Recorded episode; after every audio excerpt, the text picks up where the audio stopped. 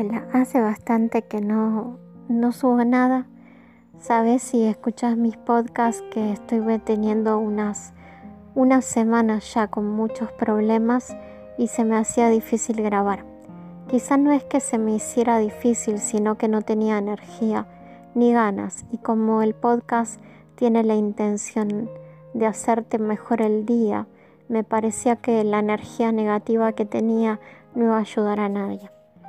Ahora estoy un poquito mejor, todavía con muchas cosas por delante, pero quién no. Y encontré un cuento mío muy cortito que quiero contarte y también reflexionar sobre ello, ¿no? Primero voy a contarte la historia y después voy a hablar de por qué elegí este cuento, que escribí allá por el 2015. Se titula El mensaje y el jardín y es bastante corto. Espero te guste. Dice así. La chica estaba sentada sobre un tronco caído. Tenía ojos azules, tan profundos como el mar, y el cabello ondulado le caían cataratas negras sobre sus hombros, hasta la mitad de la espalda. Su vestido era celeste claro, de una tela muy suave, tanto como esas mejillas de marfil que ahora estaban más pálidas que de costumbre. Miraba al suelo, a la tierra, a un punto en particular en donde unos tréboles, tréboles asomaban su cabeza. Recordó cómo a Daniel le gustaban las historias de duendes. Siempre decía que si tenías la fortuna de hallar un trébol de cuatro hojas, tendrías buena suerte por muchos años, pero porque los duendes te lo otorgaban. Decía que vivían en un palacio de savia, bajo la tierra oscura. Los sillones, las paredes, todo su mobiliario era de tallos y hojas, y estaba tan exquisitamente decorado que no podrías adivinar de qué estaba hecho todo, puesto que los duendes son buenos en el arte de fabricar cosas, de transformar la naturaleza sin dañarla. Y, como si eso fuese poco, su magia ayuda a conseguir materiales intermedios que hacen posible que una hoja se convierta en algo más. Mamá, ¿has visto que el rey tiene corona de trébol? decía Daniel cuando ella paseaba junto con él por los jardines afuera del hospital. Era parte del juego, recorrer con la mirada el verdor e imaginar una historia. Mira, allí hay una costurera. Mira, como junto a los tallos para hacer la ropa al carpintero.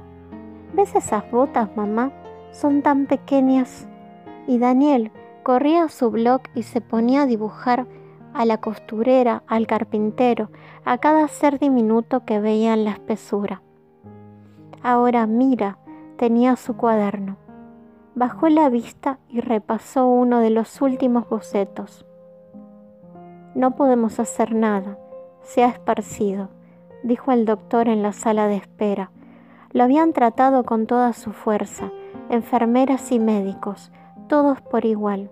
Daniel era querido en el hospital por su calidez e inocencia de niño y sobre todo por sus historias.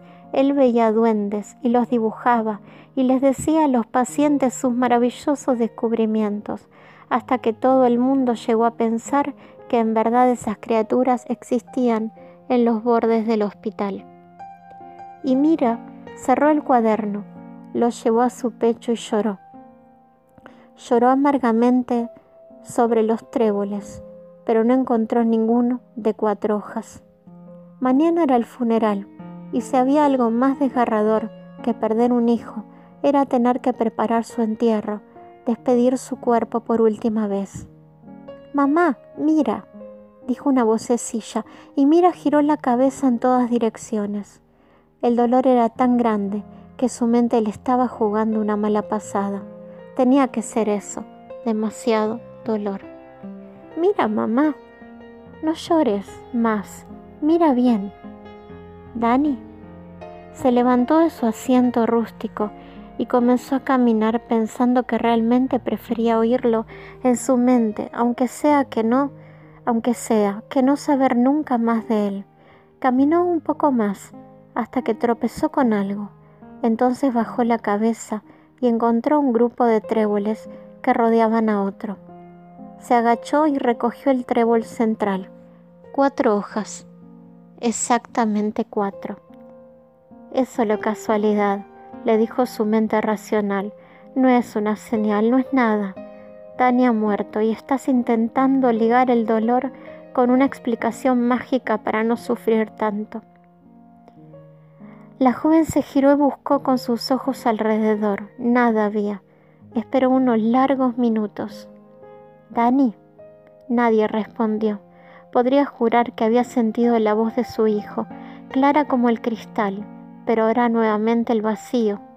Se apropiaba de su corazón, exprimiéndolo sin piedad, como solo lo puede hacer la muerte de un ser amado.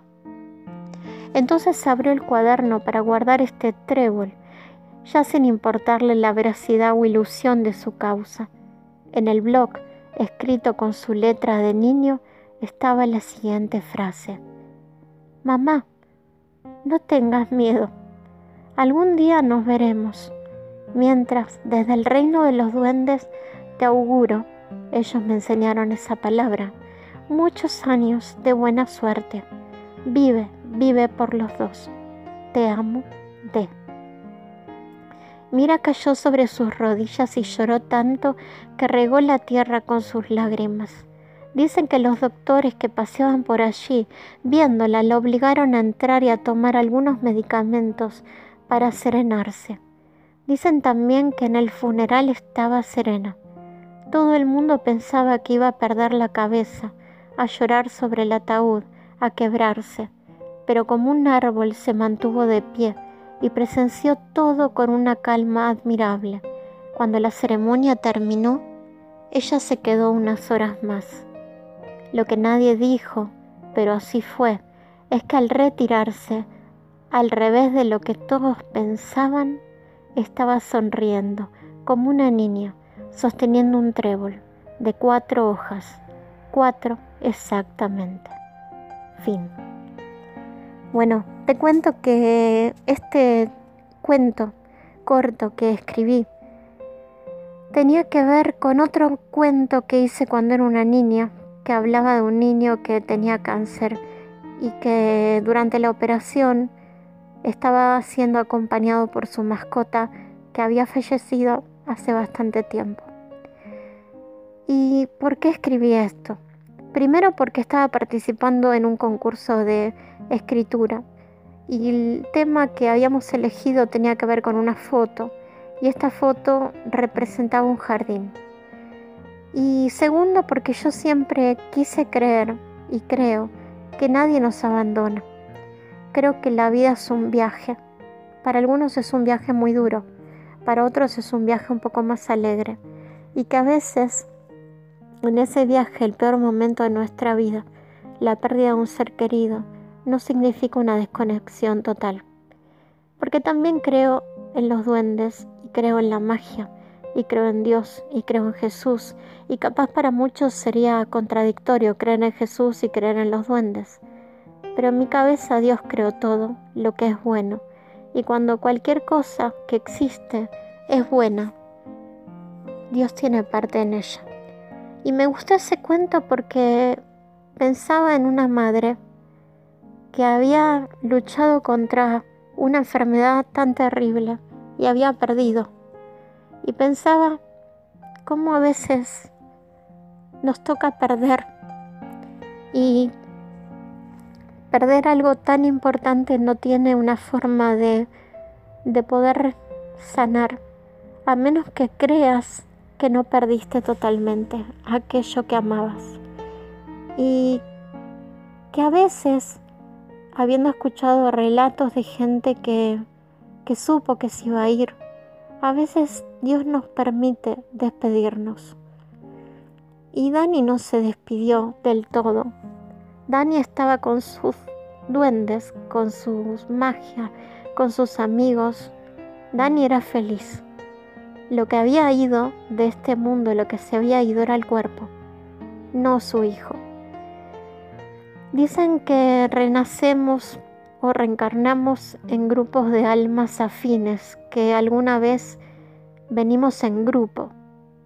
Quizá la que fue tu mamá en otra vida es tu hermano en esta, o tu mejor amigo, pero que no nos separamos tanto como creemos, que no estamos solos. Y aparte, este cuento tiene que ver con la naturaleza, ¿no? Con respetarla, con que hay magia en la naturaleza. Todo lo que nosotros obtenemos para incluso los remedios, todo viene de la naturaleza. La naturaleza es nuestro hogar, eh, la madre tierra, como yo también a veces le digo el espíritu de la Gaia. Yo tenía una ovejera que le había puesto Gaia por eso, porque Gaia es el nombre del alma de la tierra, del alma del planeta Tierra, y creo que tiene que ver con la diosa Gea, que también tiene que ver con la tierra, ¿no? Pero bueno, la tierra tiene magia, la naturaleza tiene magia. Y me gustó esa historia porque lo que te deja es la esperanza, la esperanza de que nada se termina del todo, de que no dejamos de existir, la esperanza de que la magia existe, la esperanza de que el amor puede sobrepasar cualquier sudario. Y yo creo que así como Cristo resucitó, el amor nos hace resucitar. Tengo experiencias de para contar, tengo mucho, pero siempre trato de traer más gente, ¿no? Porque me gustan mucho las entrevistas, no me es fácil hacerlas, hay que contactar con las personas, hay que encontrar los tiempos. Así que estos podcasts siempre son muy personales, pero muy también caseros, caseros. Sepan perdonar. Pero bueno, ¿por qué no el mensaje del jardín? Porque Dani no podía vencer ese tumor, pero Dani aceptaba eso, porque de alguna manera él sabía que no iba a ir a un lugar temeroso, ni iba a desaparecer, ni mucho menos, que iba a estar con sus amigos, que al fin y al cabo eran más reales de los que, de los que el resto de las personas creían que iba a estar protegido. Y cuando perdemos a alguien, yo sé que me puedes decir, no creo que esto sea así, yo sé, pero es lindo creer, sentir que, que van a estar bien, que van a estar bien y que no van a estar tan lejos. Ese es el mensaje que quise dejar con esta historia, que incluso en los momentos de una separación tan terrible, tan cruel, tan imposible de, de soportar, a veces Dios nos tira un hilo. Yo oro porque te, si alguna vez te toca algún momento tan horrible, que tu ser querido te dé una señal de que está bien y que tengas la fuerza para seguir viviendo. Que sepas que estamos acá por una razón. Que sepas que si Dios es amor, aunque mucha gente te va a querer meter el temor hacia Dios, yo te digo que a Dios se acerca uno por amor, no por miedo. El amor para mí aparte están todos nosotros. Yo soy una creyente en Jesús, pero nunca pensé que solo está para el que cree en Jesús. Me sentiría muy triste si pensara que Dios deja atrás a cualquiera. Y nada, espero que te haya gustado la historia. No, intenta hacer una historia triste, sino que lo que traté era de lograr mostrar la magia hasta en los momentos más difíciles de nuestra vida. Mostrar la conexión espiritual, la conexión con la naturaleza y que la esperanza y el amor es una fuerza que ninguna tumba puede derrotar. Te deseo una gran semana y que Dios te bendiga.